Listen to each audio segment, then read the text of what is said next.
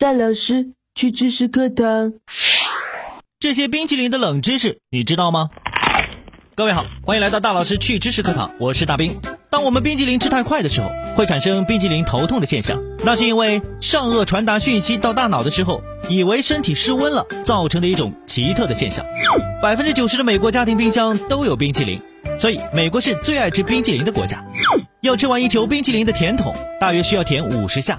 不信的话，你可以去试试看。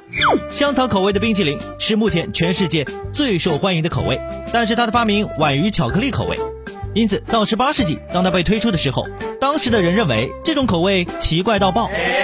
那么各位小伙伴，你喜欢吃冰淇淋吗？你喜欢吃什么口味的呢？其实，在还没有制冰技术之前，国人们就懂得了用冰窖来储存冬天和山上的冰块，供夏季食用和保鲜。西方也有相传将碎冰混合牛奶或水果的点心，以及我们小时候吃过的冰淇淋。然而，最早有文字记载人工制冰技术的开始，则是在我们中国。公元前两千年，中国就有食用冰制食品的记录。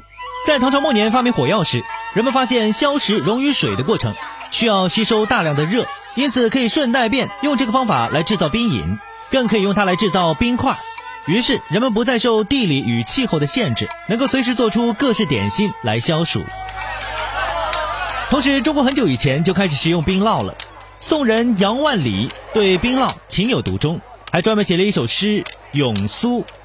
到了元朝，据说当时元世祖忽必烈将冰酪制作功法视为重要资产，并禁止该功法外传。后来，当马可波罗来到中国时，元世祖以冰酪招待。才赠予马可波罗珍贵的冰酪制法，让他带回意大利。当冰酪传到罗马，配方也跟着改良。罗马贵族同样也对其制冰做法极为保密。一直到16世纪时，贵族美第奇家族在佛罗伦萨举办了一场世界惊奇料理比赛。一位名为鲁杰里的鸡肉摊贩以印象当中看过的冷冻甜点进行参赛，这个配方获得了千金凯特琳的青睐。后来，凯特琳嫁给法国国王亨利二世，成了皇后，请鲁杰里跟她一起到了巴黎。鲁杰里在皇后的婚礼上展示了这样的一项料理，他的制冰技术很快在法国皇宫传开。鲁杰里因此常常受到征召，引来了其他厨师不满。最后，他实在受不了宫内的斗争，把配方直接留给了皇后，便回到了佛罗伦萨的家乡。这项甜点制法之后也传到了英国。当时，英格兰国王查尔斯一世也非常的喜欢冰淇淋，他也想着一人独享。甚至每年支付五百英镑给自己的私人厨师，叫厨师不要外传冰激凌的配方。不过最后，这个配方还是逐渐传开了，成为了大家所熟知的冰激凌。正所谓独乐乐不如众乐乐。